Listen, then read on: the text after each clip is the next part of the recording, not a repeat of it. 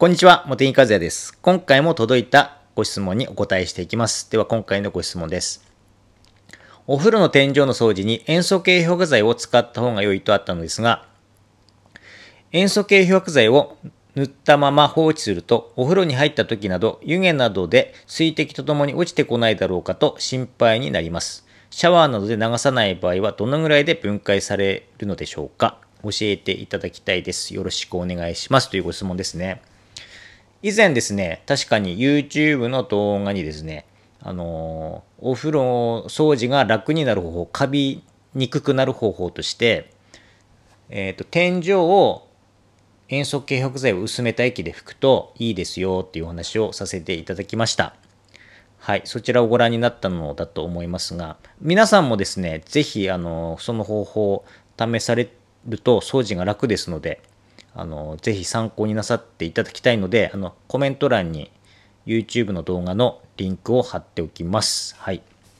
それで、えー、っとですね、確かに塩素系漂白剤は、あの、こちらのご質問者さんは動画を見たということで、塩素が分解されるということはご存知のようですよね。塩素は時間とともにじわじわじわじわ飛んでいくんですよ。それはですね、ボトルに入った状態でもそうなんですよ。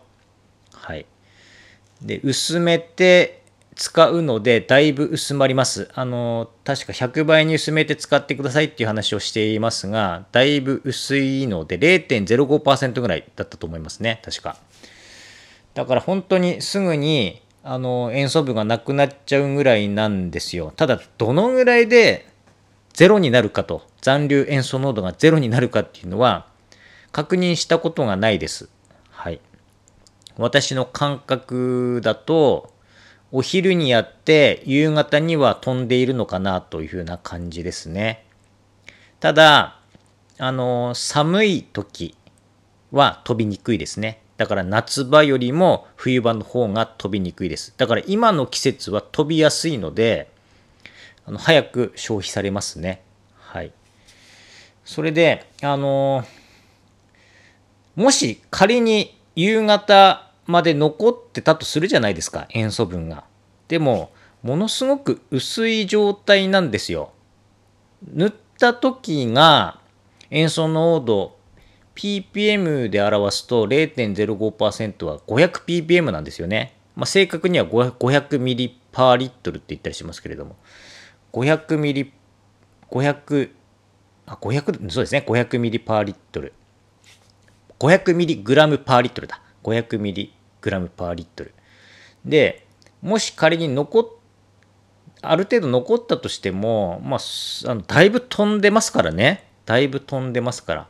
ましてや、湯気が、あのー、水蒸気となって上がって、さらにその残ってたものが薄まりますよね。だから、もう本当に薄い状態だと思います。うん、残ってたとしても。どうなんでしょうかね。水道水ぐらいの塩素濃度ぐらいまで落ちているのでしょうか。まあ、水道水の場合は、我が家だと0.3か4ぐらいですね。塩素濃度が。まあ、もっと高いところだと1近くあったりしますけれども。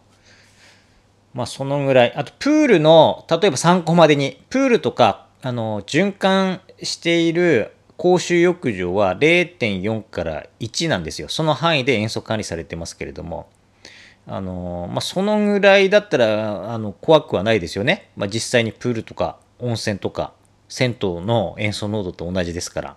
だからそのぐらいまでもし残ってたとしてもそんな感じじゃないでしょうか。だからそんなあの心配することはないような感じしますよ。うん。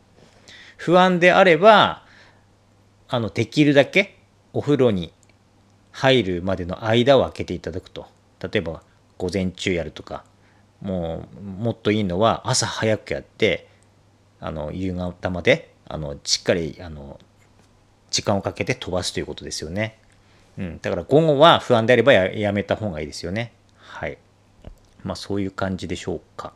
それとまあその YouTube の動画内でも言ってますけれども私がどちらかというと怖いと思ってるのはその塩素分よりも海面活性剤の方が怖いってわけじゃないんですけれども、なんか気持ち悪いというところで、まあ、ハイターでも、まあ、他のメーカーのブリーチもそうなんですけれども、えっ、と、洗濯コーナーに、洗濯洗剤コーナーにお店でお、お店の洗濯洗剤コーナーに置かれている白物漂白用の、えっ、と、塩素系漂白剤と、キッチン用にある漂白剤あるじゃないですか。